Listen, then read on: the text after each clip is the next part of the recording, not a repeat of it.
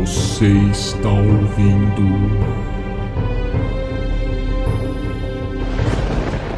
Zeus me livre.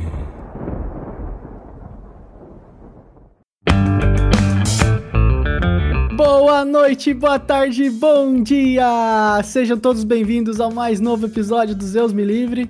Meu nome é Horaci Passos E eu sou o Lucas Parra. e hoje nós vamos falar do nosso segundo herói aqui nesse podcast, chegando para nós. Um herói que inclusive reuniu a maior leva de heróis. Nós estamos falando de Jazão. e os incríveis argonautas que ele juntou. Uhum. Você juntou uma turma boa, hein? Vamos Uma lá. galera, né? É, Inclusive que já apareceu em outros episódios aqui dos Deus Me Livre, não queria dar spoiler. é, deixei anotado aqui pra não esquecer dela, não, viu? E, o pessoal pode estranhar porque a gente gravou o episódio anterior e disse assim: olha, acho que vai pro YouTube. E até agora não foi pro YouTube. Cadê? E assim, tá difícil de editar, mano. Deixa eu falar a verdade pra vocês. É, tô ralando pra aprender aqui, vendo mais de mil vídeos no YouTube também, pra aprender a editar. Mas aos pouquinhos vai saindo. E aí daqui a pouco a gente publica tudo de uma vez. Mas esse aqui vai, vai- esse aqui é o que a gente tinha colocado como meta, né? Então, não vai sair amanhã. O anterior foi test drive só. Esse que é o valendo mesmo. Então, Pois é. Não, mas naquilo lá dá pra sair também, cara. É que eu vou descobrir uns atrasar. negócios lá. Ah, vai. não, cara, vivendo e aprendendo.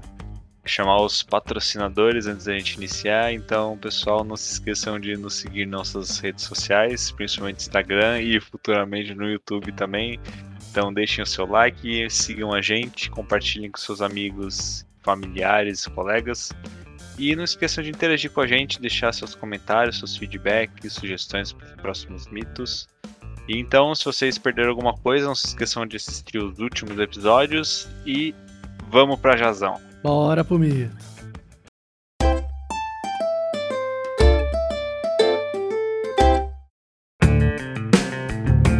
Cara, esse mito achei bem legal, velho. Apesar dele ser imenso, Uhum. Isso que eu ia a falar. gente, É a gente vai cortar em- vários pedaços. Ah, sempre, né? Mas tá bom. Ele parece tipo aquelas séries, tá ligado? Que antes passava em televisão. Que aí, tipo, tem 30 episódios numa temporada, mano. Nós vamos fazer uma versão mais Netflix, tá ligado? 10 episódios e. That's it. Tirar os fillers. Deixar só o que importa. Pois é. Então a gente começa a nossa história com o Jazão que ainda não é Jazão. Nem nasceu ainda. Nem nasceu ainda. Tá bom, então não vou falar. A gente fala já já. Aquela tesourada. Não, achei que você ia falar disso. Ia começar com, o rolo antes dele nascer, né?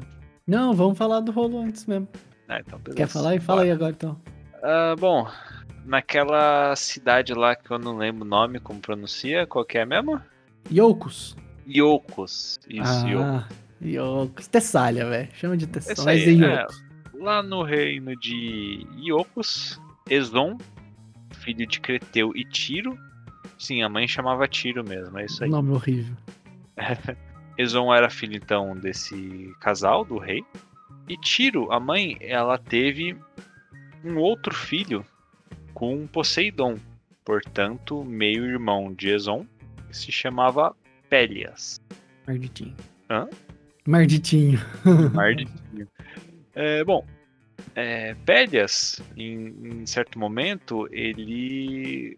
Quando o pai deles morre, né? Na verdade, o pai de Ezon, né? Morre, que era o rei. Pélias decide destronar o meio-irmão é, e assumir o, o poder. E então ele faz isso porque ele consulta um oráculo, como sempre, né? Sempre tem um bendito oráculo. E o oráculo fala que qualquer descendente de Eolo, que seria essa linhagem, né, do, do rei, iria matar ele. E então ele decide ele mesmo tomar o poder e matar todos os descendentes. E ele só não mata o Ezon em respeito à mãe em comum deles, né? É, só que nem por isso ele não aprisiona Ezon e mantém ele lá em cárcere. Enfim, Só que Ezon, mesmo estando lá, ele se casa com a Polímela. Que na verdade ela tem diversos nomes, né? Tem, lá tem acho que uns 10 nomes para essa mulher. Eu tinha achado Polímede. É, de, É, de- é- mil nomes que ela tem. mais ou menos por aí. Uhum. É, e desse casamento nasce Diomedes. Acertei a pronúncia? Diomedes, exato. Diomedes. É, só que quando ele nasceu, Pélias iria matá-lo, né? Porque ele estava matando todos os descendentes daquela linhagem. Então, a mãe dele, é, com a ajuda de algumas parentes, elas fingem que o filho nasceu morto. E com isso elas conseguem levar ele para fora do castelo e fugir com ele. Então elas levam o, o Diomedes para ser criado lá no Monte Pelion com o Kiron, o- aquele centauro, que inclusive é um centauro que aí ele foi o tutor, né? E foi o criador de diversos heróis dentro da, dessa linhagem, inclusive Teseu, né? Teseu, Aquiles. Aquiles. É, então, é, Kiron, inclusive, acho que um dia a gente pode comentar mais a fundo dele, né? Então, olha só, cara, esqueci de falar. É... Tem um pedido. Foi essa Tem? semana que passou. Aham. E pode falar dele. É, vale falar. Boa. Elias, ele recebe outra profecia, né? Uma segunda profecia. Que deveria tomar cuidado com um homem de uma sandália só. Um negócio bem exótico, né? Essa profecia é sensacional, velho. É, Diomedes, depois de crescido, ele assume o nome de Jazão. Não sei por que ratos ele muda de nome. Mas. Você sabe por quê? Tem isso escrito em algum lugar? Eu não acho que eu não peguei. Tem, tem uma, uma, assim, uma conexão com o Kiron nessa, né? Quando a gente falar do Miton de Kiron, a gente sabe que o Kiron ele é o curador ferido. Uhum. Tanto que ele, ele, ele ajuda a curar os outros, mas ele mesmo tem as mazelas, né? Uhum. E ele tem essa sabedoria que ele ensina a todo mundo. Ele nomeia o Diomedes como Jazão. E Jazão quer dizer o curador. Então, de alguma Ah, forma, legal. é. De alguma forma, algo do, do Kiron, né? Que é tutor dele, criou ele, passou pra, pra Jazão. Então ele, ele vem como curador. E aí, daqui a pouco, quando a gente for ver a missão que é dada pra ele, ele, de certa forma, tá tentando curar o povo daquela região, né? Quando ele sai pra missão. Exatamente. Tem essa correlação aí. Boa. Bom, é... mas então Jazão, já crescido, já formado, Jazão, já. Desculpa. Ele um belo dia estava lá às margens do, do mar ali da região. Ele e seu tio, que era um rei, e um outro rei que eu não, não vou lembrar o nome exatamente agora. É, mas eles estavam fazendo um sacrifício para Poseidon. E nesse momento, Pélias encontra eles. E por um acaso, Jazão estava usando só um par da sandália. E por que isso, né? Como que ele chegou nesse estado de estar só com um pé de sandália? Um pouco antes, ele estava às margens do rio Anauro, que é um rio bem lamacento, e uma senhora bem velhinha estava pedindo para todos que passavam para ajudar ela a atravessar para outra margem do rio.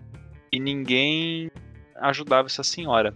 E aí Jazão, sendo um jovem herói viril, auspicioso, bondoso, ele resolveu ajudar. E aí, fazendo essa travessia do rio com a velha nas costas, num certo momento ele se desequilibra e perde a sandália no rio. Só que essa velha senhora, na realidade, ela era Hera, que ela estava disfarçada, já com o intuito de cumprir a profecia, ajudar Jazão a cumprir a profecia, né, fazer com que a senhora se porque ela queria castigar Pélias, porque ele não tinha realizado os sacrifícios de costume dele em nome dela. Então, como castigo, ela iria cumprir a profecia e por isso ela aparece para Jazão para fazer ele perder a sandália e fazer ele ter o caminho dele.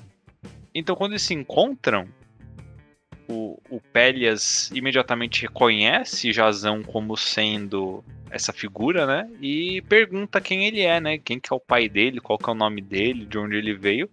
E Jazão responde. E aí nisso eles se reconhecem, né? Como sendo rivais de fato. E aí Pélias, inclusive, até aborda e fala assim: Ah, e se eu te falasse que tem uma profecia aqui dizendo que é para eu te matar, o que você faria? E aí ele fala assim: Ah, eu. Aí ele responde assim: ah, Eu mandaria ir buscar o novilho de ouro. Só que isso, quem falou na realidade foi Era no ouvido dele. Então ele já deu o um indício aí do que era pra fazer. Era de novo entrando na jogada. Né?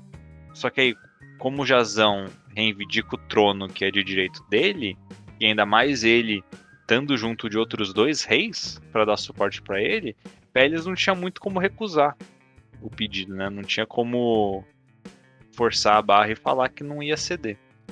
Só que então, ele não, não sendo nada bobo, ele vê a oportunidade de lançar Jazão numa jornada que ele julgava ser praticamente impossível. Ele falou assim: não, beleza, eu te entrego o trono, te entrego o reinado, só que para isso, eu só vou te pedir que primeiro você cure a nossa terra da maldição que está afligindo ela.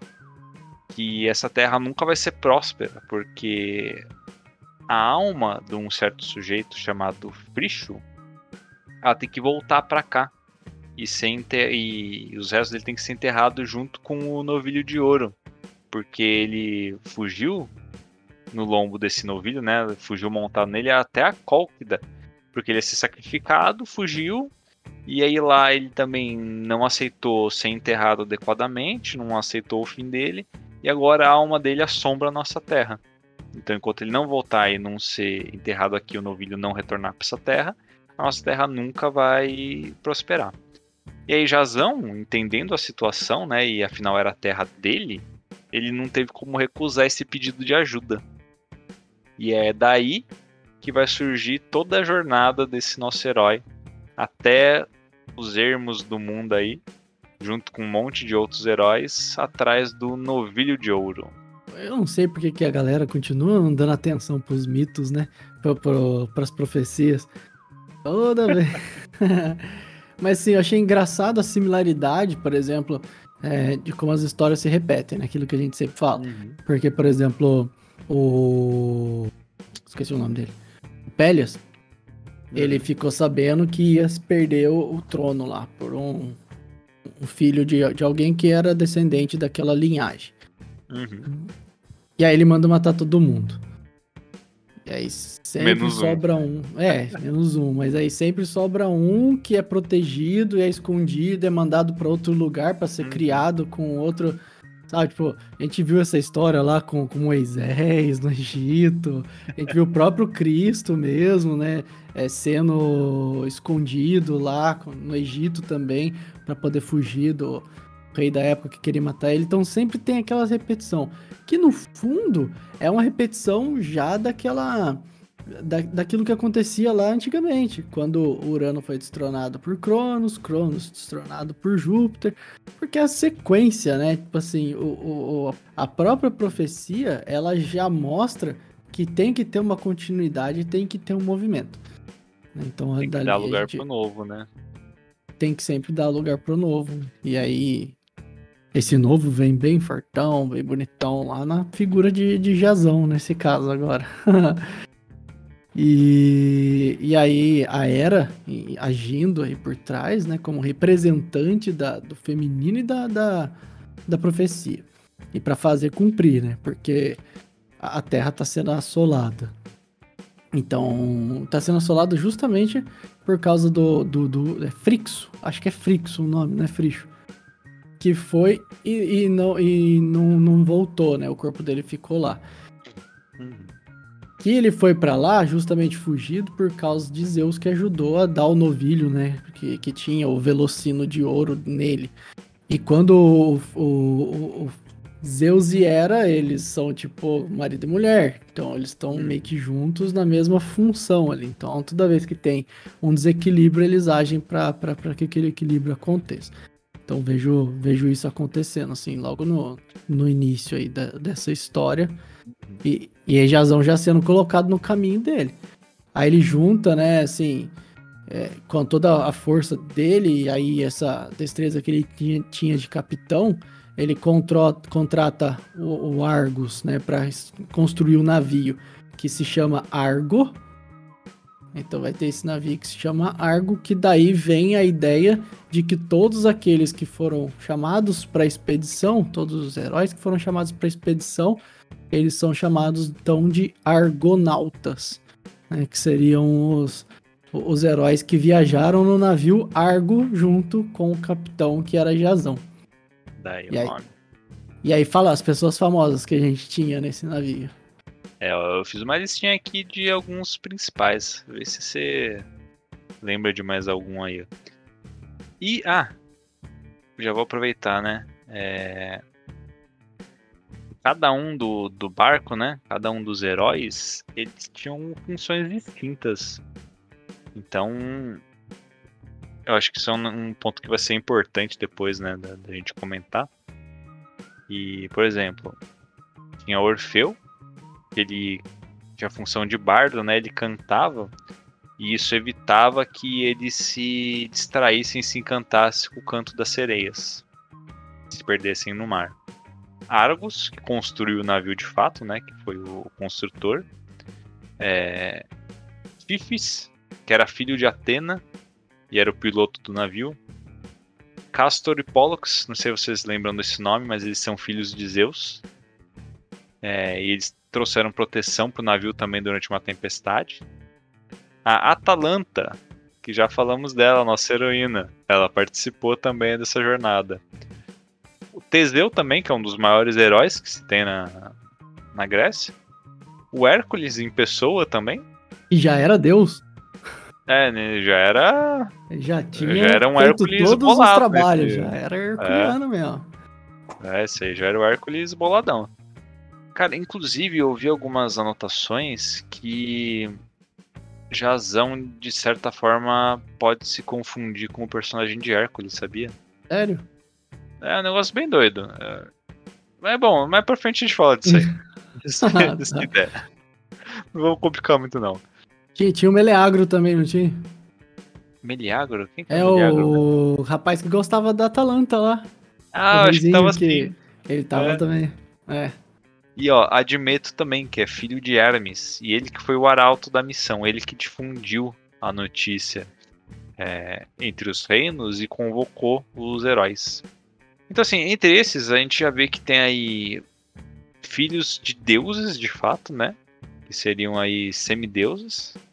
Tem heróis. Então é a nata da nata, né? No, no- quer dizer, só faltou os deuses de fato. Estando em pessoa, mas de resto tava todo mundo mesmo. Você lembra de mais alguém? Faltou alguém importante Não, aí? Falou todo mundo. Eu, eu fiquei chocado com Hércules. Eu não sabia que Hércules tinha ido. Não lembro de todos os filmes que eu já vi de Jason os Argonautas. é, de ter visto Hércules lá, cara. Ele na não termina, né? "É mesmo. Ele para Ah, é? no meio do caminho. É, tem um momento aí que eles param. Acho que não é uma ilha. É, Bom, eles param em algum Eu só lugar queria aí. carona, velho. É, Essa é verdade. tava só de passagem mesmo. Mas o. Tem o dois, dois símbolos aí que eu achei muito legal, assim. Primeiro, juntar todas essas potencialidades dentro de um mesmo barco, né? Ou navio. E- Isso tem, tem uma expressão simbólica de, de juntar todas as forças. E o barco, inclusive, igual a barca sagrada que a gente tinha no Egito, que era muito, muito conhecido, né? É, ela é a barca que carrega o, a alma para o mundo dos mortos. Uhum. Então, nesse caso, essa barca é quem vai buscar o corpo do, do Frixo para poder trazer de volta junto com, com o Velocino, é, para ele poder, é, vamos dizer assim, fazer a passagem correta, né? Para a alma dele ser encaminhada. Então, Uhum. toda vez que a gente tem uma, uma barca é, entrando num- numa navegação pelo mar, a gente já conhece. Mar, símbolo do inconsciente. Então, você tá indo a- a- mergulhando, né, entrando nesse inconsciente numa jornada que você não sabe o que te espera, mas geralmente quando você pega um barco para cruzar alguma coisa, pode ser até o barquinho do, do Caronte lá para te atravessar para entrar no mundo de Hades, entendeu? é, toda vez que você pega um barquinho para cruzar alguma coisa, você vai para uma jornada onde você vai se transformar, né? Mas para se transformar, você tem que é, é, lutar com vários dos nossos medos, das nossas sombras do inconsciente.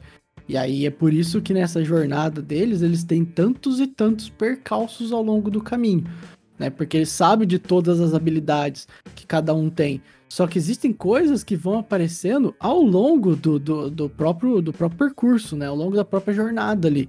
É, pessoas que descobrem formas de, de agir melhor e habilidades que nem elas mesmas sabiam que tinham. Então, toda vez que a gente tem a barca seria a junção dessa força para um, um, uma jornada no inconsciente mesmo, é para descer para o desconhecido, né? Inconsciente e desconhecido é a mesma coisa. Mas essas jornadas tinham esse símbolo.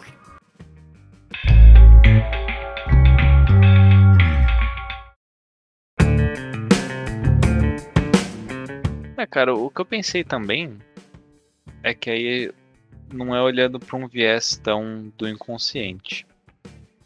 Mas uma jornada dessa, eu acho que é um ponto que vale comentar, né? A gente, por mais que seja o mito do Jazão, né? É o, o foco é ele, mas isso não quer dizer que você precise ir sozinho, né? Mas a jornada é nossa, né? Por mais que seja uma jornada interna, no fim quem tem que estar tá lá é o Jazão, né? Ele que vai ter que fazer o ir atrás do novilho, ele que vai ter que retornar, ele que vai ter que ser o rei, mas ele não precisa ir sozinho né, nesse, nesse caminho, né? Ele pode ter auxílio de outros. Ele pode ter aí é, uma figura poderosa para auxiliar ele no que ele precisar, ou simplesmente um amigo para estar tá do lado.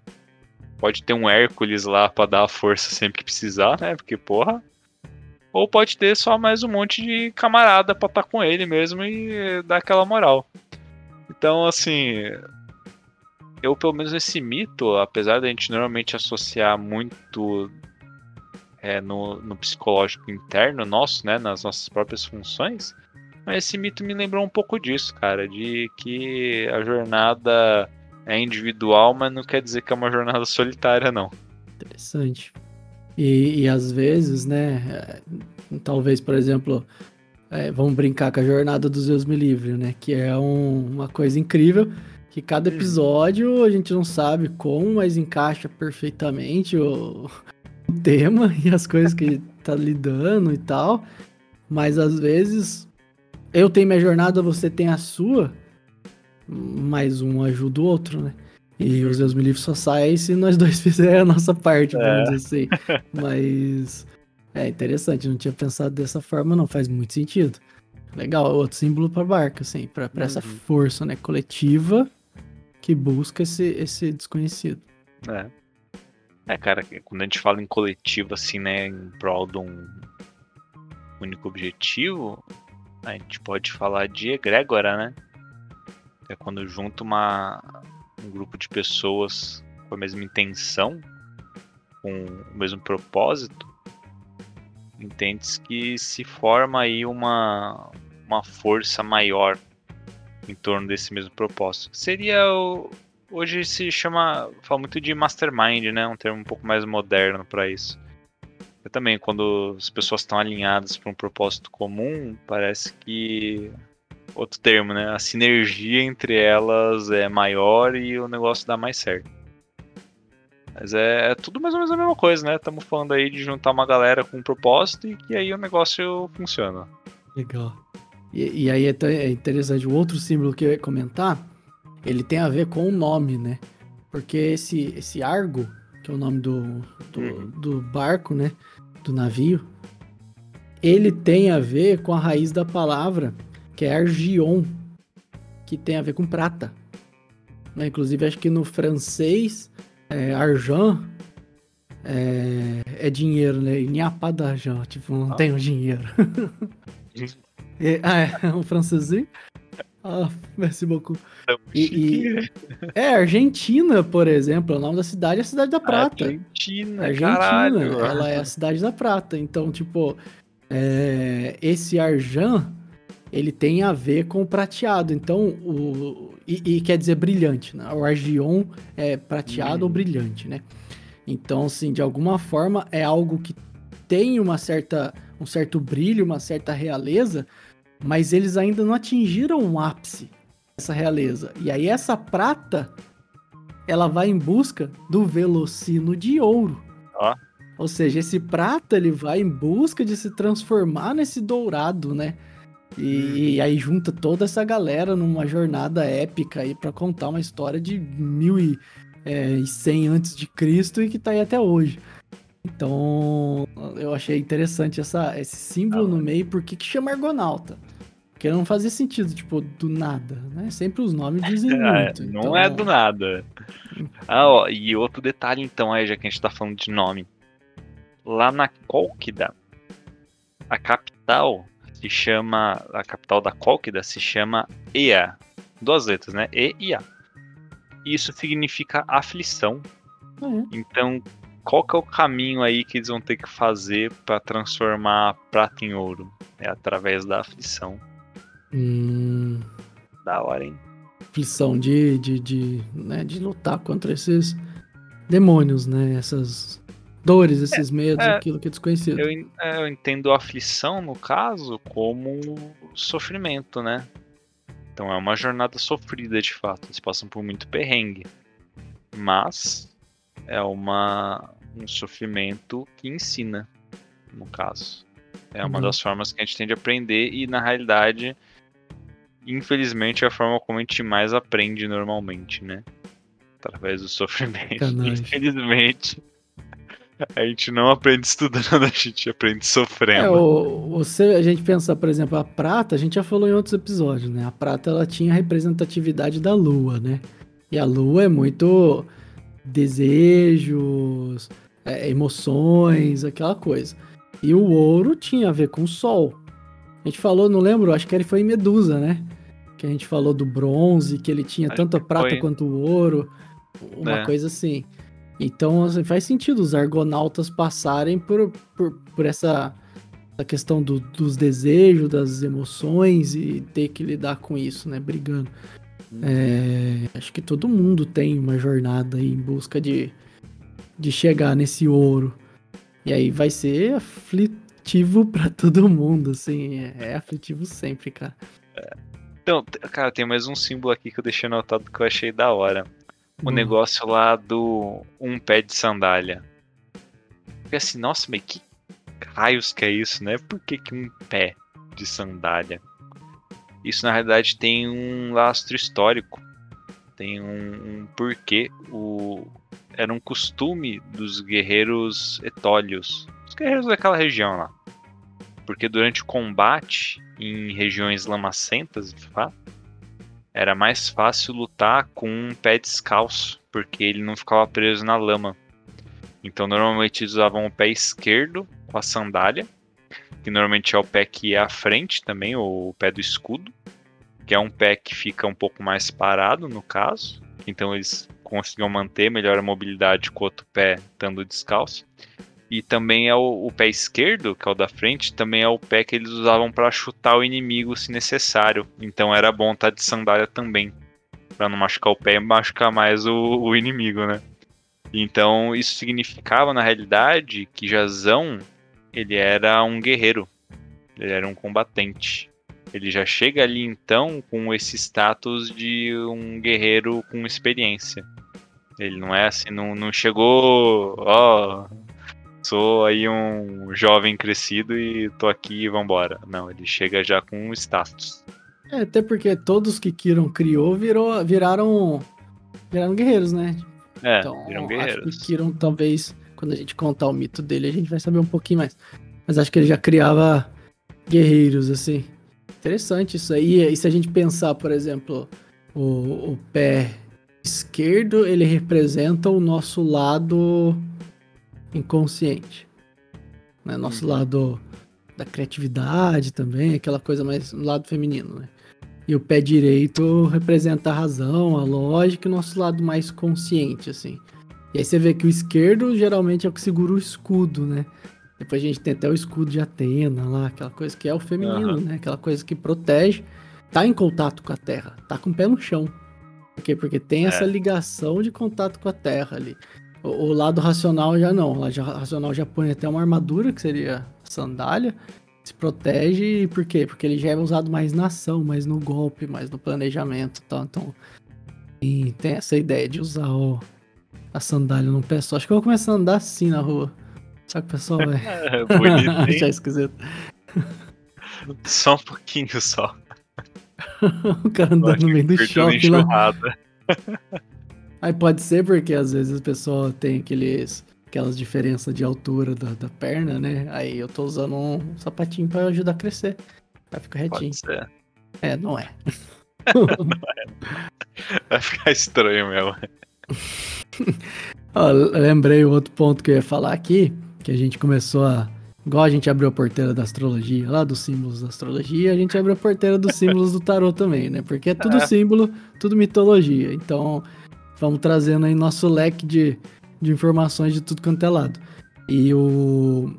No, no tarô mitológico, por exemplo, a história toda de Jasão e os Argonautas, ele representa um naipe de paus. Sabia? Tanto que nesse tarô dá pra você ver cada carta é um momento da, da- da- do mito. Da hora. Então é legal como, como se encaixa, né? A gente pode ver não só em, em uma variante, mas em várias outras, como que o, o mito perdura. Vai desde o tarô, da astrologia e tudo, Uhum. todos os outros pontos, assim. Só Legal. se repete, né? Em várias frentes. Mas é a mesma coisa. Pois é. E agora Bom. a gente dá um fast forward. É, vamos passar para as peripécias. É, mas cara, se a gente fosse contar tudo que acontece no meio do caminho, acho que a gente ia precisar de uns três episódios, mais ou menos, né? É. Ô, porque, vamos combinar, é longe, hein, velho? Essa call Então, que dá lá cara. de onde escatava é longe, velho. Você olhou no Eu fui Google aí. mapa, cara. Eu fui olhando o mapa. Eu falei assim, não tem como chegar de barco. Vocês estão me enganando. Mas eu vi depois, tem como chegar de É. barco. Ô, e- Porque normalmente a gente, quando vê os mitos, você vê as regiões, é tudo mais ou menos ali na Grécia mesmo, assim, é perto. Pô, o cara vai parar lá na Geórgia. Essa Colk daí é onde atualmente é a Geórgia, né? É, cara, longe Que é tipo cacete, extremo oposto do Mar Egeu. Que- É. Do Mar Egeu não, do, do Mar Negro. Mar Negro. Né? É, o cara teve que passar o Mar. Egeu, passar um outro mar lá da, da Putz, que eu não sei, que é entre a Turquia e, e a Bulgária ali. Sei lá. É. E aí depois entrar no, no, no Mar Negro e até o outro lado dele, velho. É muito longe. É, então. Os caras na época ali, cara, aqueles barquinhos lá que eles tinham, é longe pra cacete. Pois é. E aí nesse meio do caminho acontece coisa pra caramba, mas a gente vai dar um. passar aí pra frente e vamos passar pra quando eles chegaram lá. Manda ver. Bom, chegando na Cólquida, Jazão, ele decide não chegar já enfrentando, ele prefere primeiro tentar negociar com o rei de lá. Eu esqueci o nome do rei de lá de novo. Eh, Cara, tem Ah, muito nome nesse Rei mito. Aetes. Como que é? Rei Aetes. Aetes. Bom, ele decide primeiro tentar negociar com o rei Aetes. E se eles não conseguissem chegar a termos, aí ele usa- tentaria usar a força ou usar de algum ardil. É, e aí é toda a tripulação, todos os argonautas eles acham uma atitude bem sensata. E vão então conversar com o rei. Chegando lá, evidentemente o rei ele não se viu satisfeito em abrir mão do novilho de ouro, né? De dar o caminho para chegar nele. É, mas também, assim, evitando dar uma negativa direta para Jazão, ele então decide passar algumas tarefas que seriam aí basicamente impossíveis para Jazão, para deixar ele tentar e morrer no meio do caminho, né? Como em todo mito eles fazem, né? Então, quais foram as tarefas que esse rei passou para Jazão e seus colegas? Primeiro, ele tinha que. é, não é laçar. é, juntar dois bois que soltavam fogo pelas ventas, literalmente, e tinham cascos de bronze. É, então, juntar os dois, né? Colocar lá o aquele aquela armaçãozinha lá entre eles e usar eles para arar uma certa quantidade de campos é, lá da região e depois semear é, esses campos com dentes de serpente, de não sei o que. Na verdade, isso é uma. que eu entendi é uma planta, né? Não são dentes de serpente. É, é literal, não. É uma planta que acho que Atena tinha feito alguma coisa do gênero. Tinha a ver com Atena esse negócio aí. E aí, depois disso, ele daria a localização do novilho. E. Só que o novilho, de qualquer forma, ele era guardado por um dragão que não dormia nunca. Só que só essa primeira tarefa já ia já seria impossível, né? Não, o Jazão não teria condições de domar esses touros que soltavam fogo sozinho.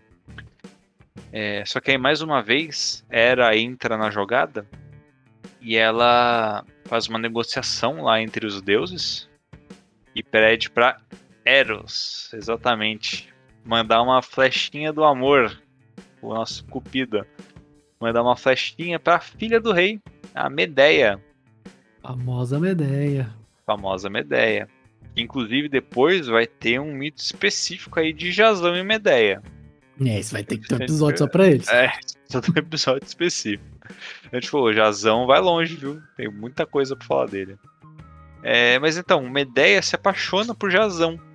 E aí ela se predispõe a ajudar ele a passar pelos testes que o próprio pai tinha dado, porque ela também sabia que ele não ia ser capaz de, de passar por tudo isso. Então, uma das primeiras coisas que ela faz, ela, ela era uma feiticeira, né, bruxa, manjava aí dos Paranauê, manjava das poções, dos chás, da, dos Paranauê, tudo.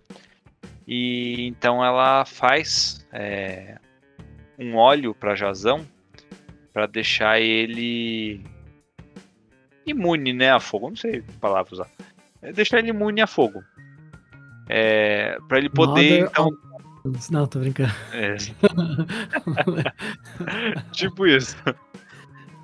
É, e aí, então ele usa isso para domar os touros. Ele passa no corpo inteiro dele, no escudo dele, e aí ele consegue chegar perto dos touros, pegar eles lá, juntar e usar eles para arar os campos.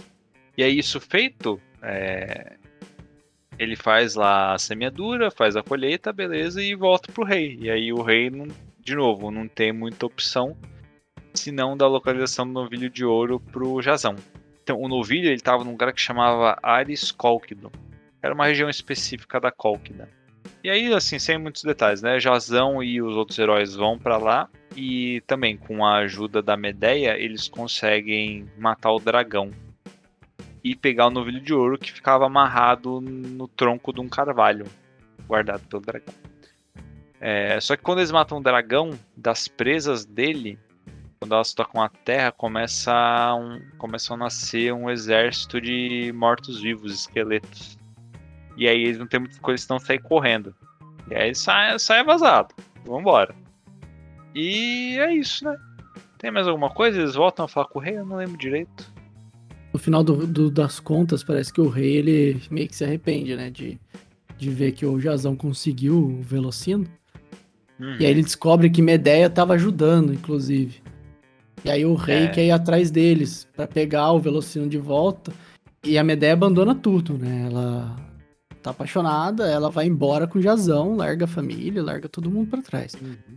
E aí eu sei que tem uma perseguição do rei atrás deles. Eu não lembro, mas assim, acho que na, na fuga eles conseguiram capturar o irmão de Medeia.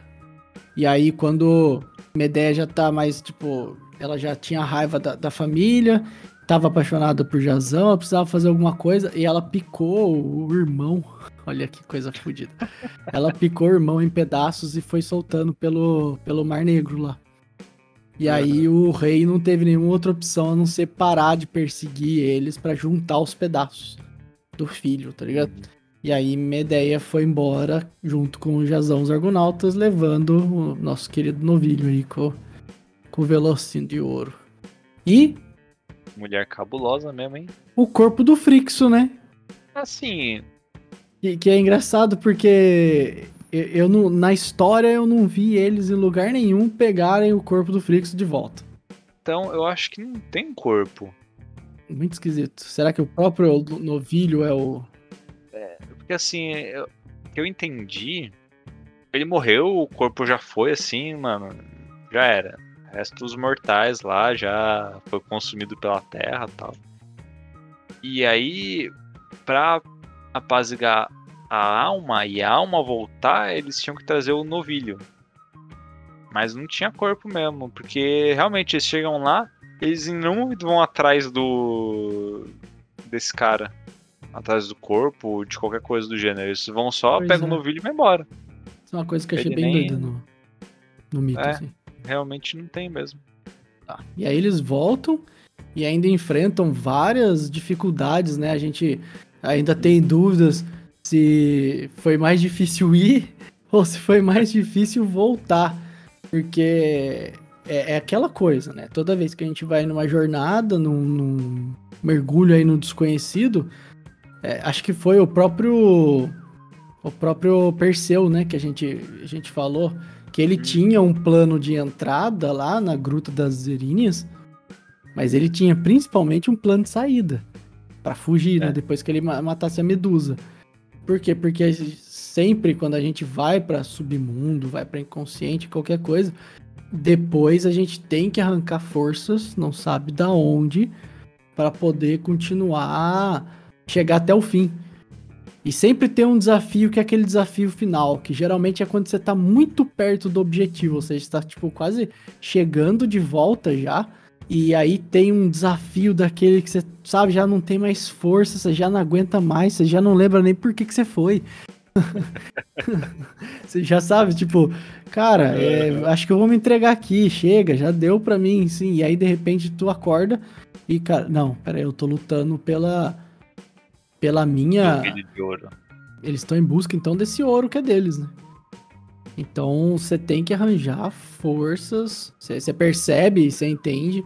E aí você tem que arranjar forças não sabe da onde para poder vencer o último desafio. E aí eles chegam então de volta em casa. E aí eles percebem que o pai e a mãe do, do Jazão já tinham sido mortos pelo tio. É porque o tio achou que eles nunca mais iam voltar. É. Não, não fica bem claro, por exemplo, é, quanto tempo durou essa jornada. Isso a gente não, não vê em parte alguma do mito, assim, né? É, parece que durou, tipo, muito.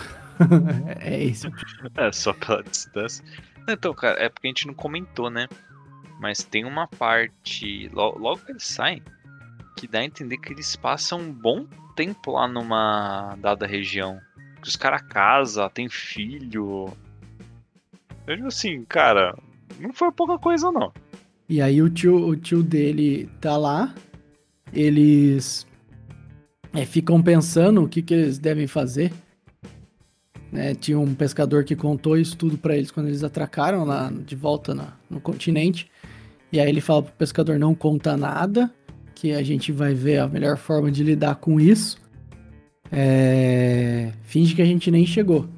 E aí cada um dos argonautas vai embora né, pra, pra ver se, se, se eles fazem guerra ou não fazem, porque até então o rei lá, o Pe- Peleu, é, esqueci o nome dele toda hora. Pélias, né? Pélias. O, o Pélias, ele tinha um exército considerável, Uhum. sabe? Então, assim, não ia ser uma coisa fácil destronar o poder, não. E aí, quem toma a frente nisso tudo é a própria Medeia. Que ela fala assim: não, eu tenho um jeito de fazer uma magia aqui. E aí ela faz uma magia que encanta as duas filhas do rei. E as filhas matam ele. E aí então, né, a cidade é, perdeu o seu rei. Jazão é o seria o príncipe e o rei de fato, né, o herdeiro do trono. Ele aparece, traz o Velocino consigo, né, e aí a cidade Livra acha aquilo livra tudo da maldição, ou seja, ele é o grande herói que salvou, curou, né? De novo, que a gente fala no começo, que cura aquela região de toda aquela maldição e consegue, é, é, então, ascender ao poder lá, virar rei, enfim, né? Depois de, todo, de todos os percalços aí, mas é, acontece justamente o que, que a profecia tinha dito. Não exatamente do, da, da, forma como a gente achava que ia ser, mas vem né, de Medeia, amando do, do próprio Jazão, que acha a ideia sensacional. Então ele, ele vira o rei lá da região. E no fim, Pélias morre na mão de um dos descendentes daquela linhagem. Que no caso, filha dele mesmo. Foda, né? Pô, muito, cara. Não tava esperando por essa, né? Esse foi um plot, hein? Um plot twist aí que.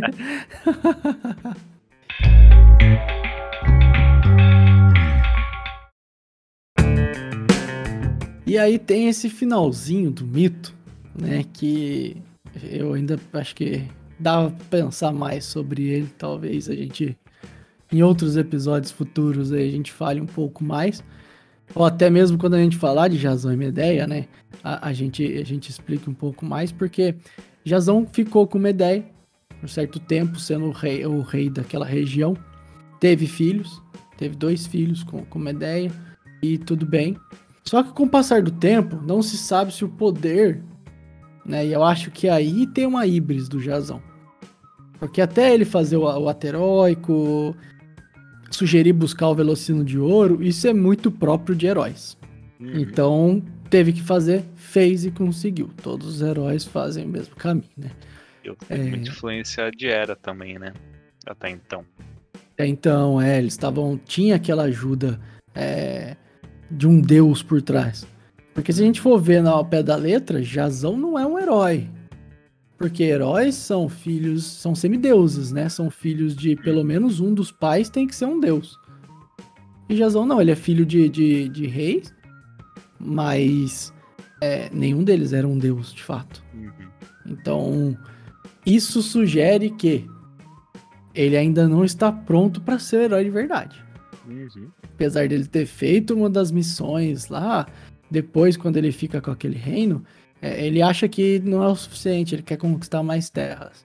Né? E aí ele vai para a região de Corinto, e aí o rei fala que se ele quiser as, as terras de lá, eles têm que fazer um acordo de coisas da época, né? Casamento. Casamento. Casamentos. E aí ele resolve casar com a Creusa, que é a princesa lá da região de Corinto. E ele, tipo, deixa a Medeia pra trás, cara. Que foi Medeia que o ajudou a, inclusive a, a, pegar o Velocino de volta, né? Trazer o novilho.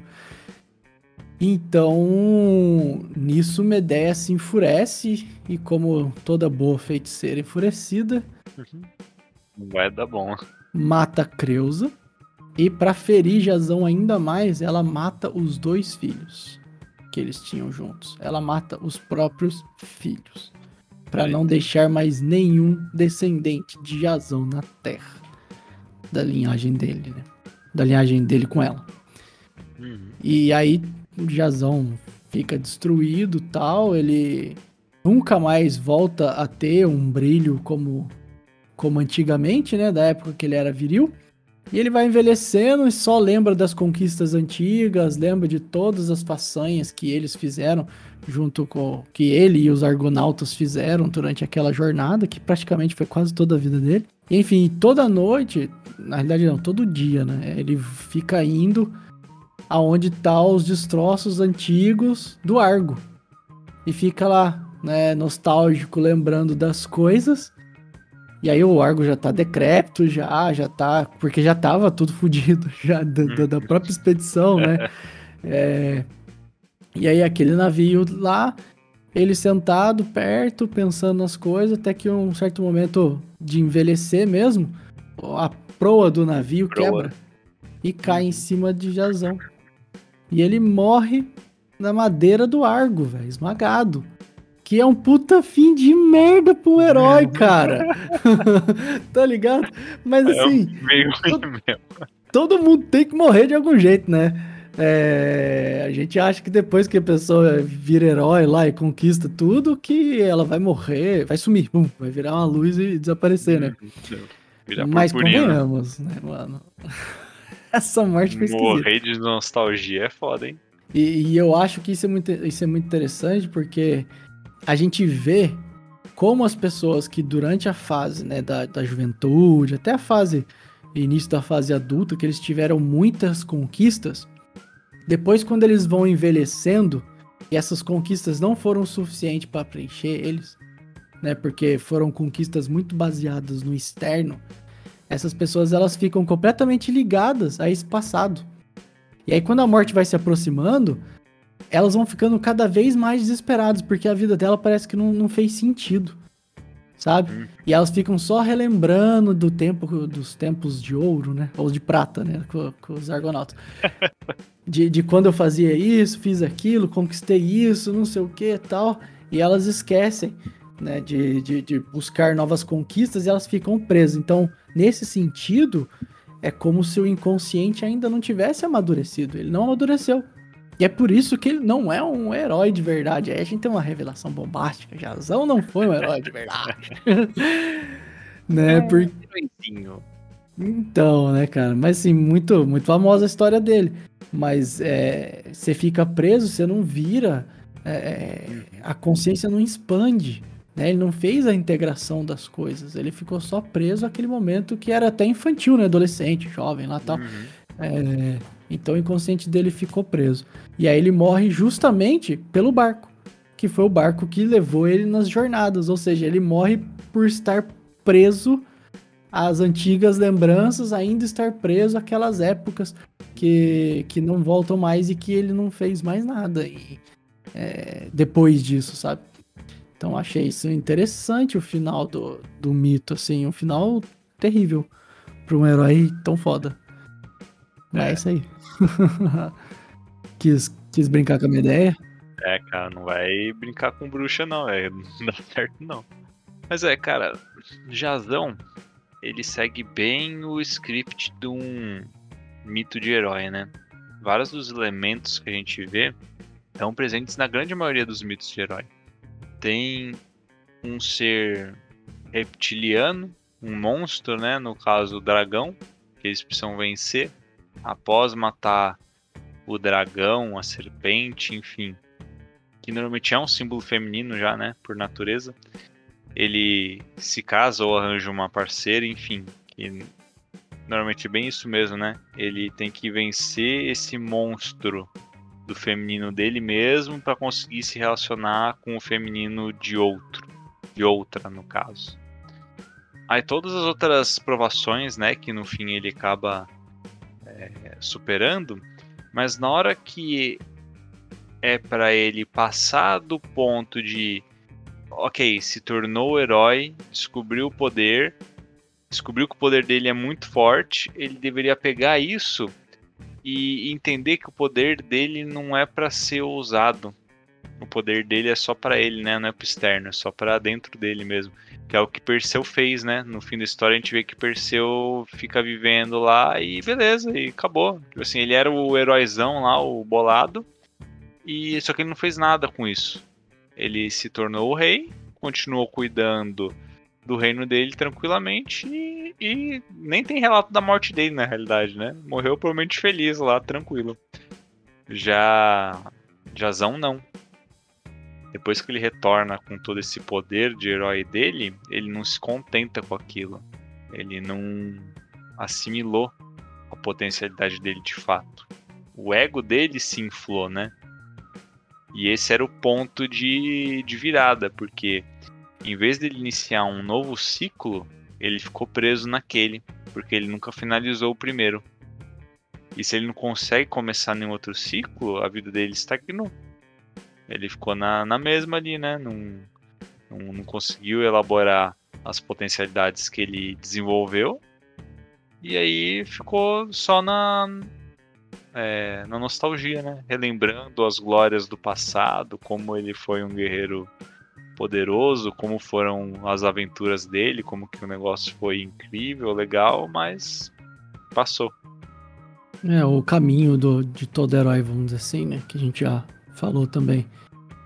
É, é buscar esses desafios, ir até o submundo, integrar essas sombras para si Uhum. e então expandir a consciência a tal ponto que eles se tornam deuses de fato, né? Eles têm a- a- Hum.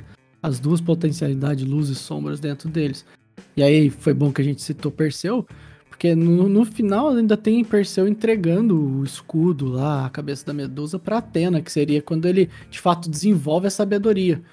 O caminho de todo herói então é depois que teve, vamos dizer assim, a il- a iluminação, quando ele chegou nesse estágio da expansão de consciência, ele passa a ensinar, ele passa a ser um ancião, um mestre, né? Aquele que tenta mostrar para os outros qual é o caminho. E Jazão não.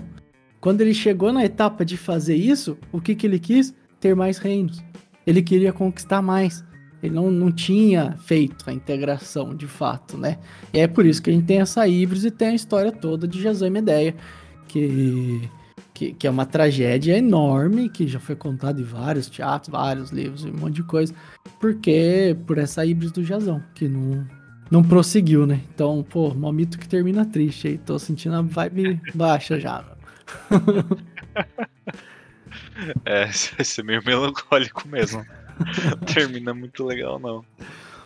Mas ele recasperou o Velocino, cara. É, Tentando pelo aumentar. menos pegou velocina. É, douradinha. Conseguiu Quase chegou no medalhinha lá. ouro, mas ficou na prata. Botou a mão no ouro, mas depois que voltou pra casa, largou. Mas ó, em defesa dele, vai. O único herói que de fato chega lá é o Hércules. De resto, nenhum. Isso aí a gente já levanta um ponto legal, né? A gente normalmente tem a visão muito do herói de sendo algo muito legal, né? Algo muito bom. Nossa, o cara é um herói, não sei o quê. No mito grego, ser herói não é muito bom, não. Porque a maioria se ferra no caminho. A grande maioria não chega lá. Todos menos um. Um esse que na verdade já nasce aí com uma velocidadezinha a mais no começo, né? Porque ele já é filho de um deus. Então Hércules na realidade é semideus. E isso quer dizer o quê? Ele já começa com muita potencialidade, né? Porque assim, quando a gente fala aí de dos heróis, dessa jornada deles, cada um deles está começando de um ponto diferente e termina num certo ponto. A gente não tá tratando de uma jornada inteira de uma vez, né? Que é aquele negócio, o Hércules já começou lá na frente, né? Por isso que ele chega no final de é, se iluminar, né? De virar um deus. Agora, outros heróis, alguns já começam melhor, outros começam mais do começo aí do aprendizado. E por isso que é, é legal a gente comentar de vários heróis, porque tem essas distinções. Dependendo de onde você começa, é difícil você chegar no fim do caminho tudo numa tacada só, né? Digamos assim. Numa vida só você sair do zero, né? De nossa, vou começar minha jornada de herói e você realmente vira um deus numa, de uma vez só. Não tem como, é muita coisa. Então é esses fragmentos, de pouquinho em pouquinho. Cada um uma liçãozinha, né? Jazão tropeça num, num certo ponto, aí Perseu às vezes tropeça em outro, outro herói tropeça em outro, Atalanta, que a gente comentou também, tropeçou em outro problema. E assim vai. Aí cada probleminha desse que esses heróis vão tropeçando, a gente pode usar já de referência pra gente tentar não tropeçar, né? Difícil é acertar. E vai ser outro mito. É, aí Cada é lugar mito. desse aí que é o eles nosso tropeçam. mito. É o nosso mito. E a gente é herói do nosso mito, na realidade, né? Então, É. assim, mesmo sabendo que pode, pode e vai haver tropeços, você não vai fazer? Você não vai lutar pra ser quem você é, né? Você não vai lutar pra cada dia mais você estar em busca da sua expansão de consciência, chegar, saber quem de fato é você em todas as suas potencialidades, talentos e tudo mais. Então, assim, não tem, é, só tem um caminho pra consciência, né? Que é expandir, iluminar. Então, é, querendo ou não, a gente vai, vai. Se vai chegar, não sei, mas vai, que aproveita o caminho, inclusive. Aproveita porque só tem um caminho, na realidade. Não tem nem objetivo, né? você nunca chega lá, né? Porque não existe chegar, não existe o lá. Tudo é aqui. Então, Nossa, Lucas. Ó, Termina o episódio aí, por favor. encerrar, hein? caraca. É, profundo essa. é isso aí. Eu espero que vocês gostem de filosofia. Estudem bastante filosofia, porque é, aqui o negócio é assim. Qual filósofo que é isso aí? Sei lá. Ah, sei lá também. Achei que você Filósofo tinha, Lulu. tinha tirado aí dessa careca brilhante aí, velho. Exatamente. Esse velocino dourado aí. Filósofo sou eu. Esse velocinão dourado. Esse aqui também é pra prateado, ó. Muda a cor da luz, pera aí. Tem que É, colocar deixa eu aqui, botar ó. o amarelinho aqui. Vermelho, amarelinho, amarelinho. Ó, tá mais amarelinho agora. Vamos terminar dourado. amarelo agora. Tá mais pra dourado, agora tá mais pra prateado. Ai, ai.